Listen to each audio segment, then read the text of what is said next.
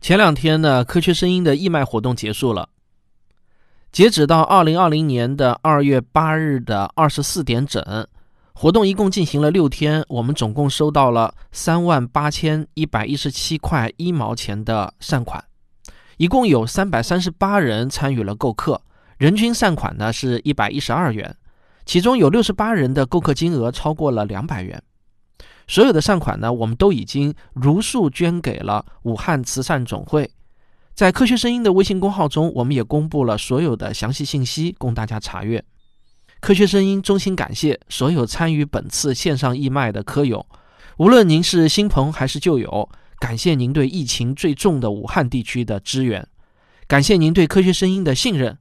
每一次实实在在的举动，都胜过豪情万丈的宣言。科学的理性让我们面对疫情不再恐慌，善意的援手让陌生的彼此互相温暖。在这里呢，我们还想同时表达对李文亮医生的深切哀思。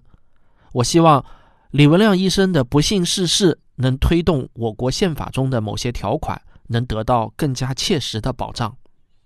这两天啊，我也看到很多的海外华人也都在倾尽全力支援国内的抗疫。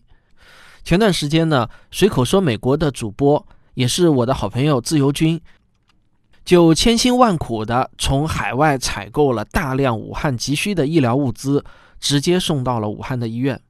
用他的话来说呢，现在这种时候啊，因为各种复杂的情况，想要把这批物资直接送到医院，着实不易啊。他跟我开玩笑说啊，这比贩毒还要难。